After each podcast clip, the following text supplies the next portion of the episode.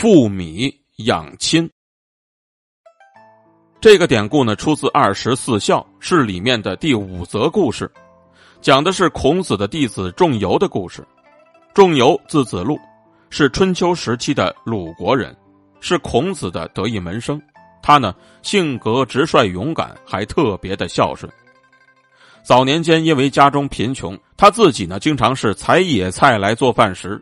但是为了更好的侍奉他的双亲。他却经常会从百里之外带着米回到家中做给他的双亲来吃。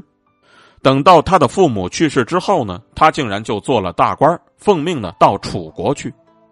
当时呢，随从的车马便有百乘之众，所积的粮食也有万钟之多。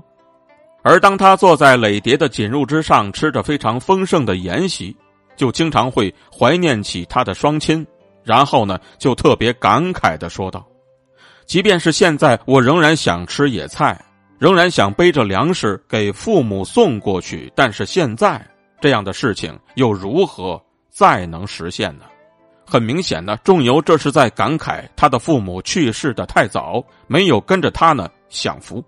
而当孔子听说了这件事情之后呢，就赞扬子路说：“你侍奉父母，可以说是生时尽力，死后思念呢。”也正是因为有了仲由弑亲至孝这样的一个故事，所以后人便有诗云：“父米共指干，宁辞百里遥。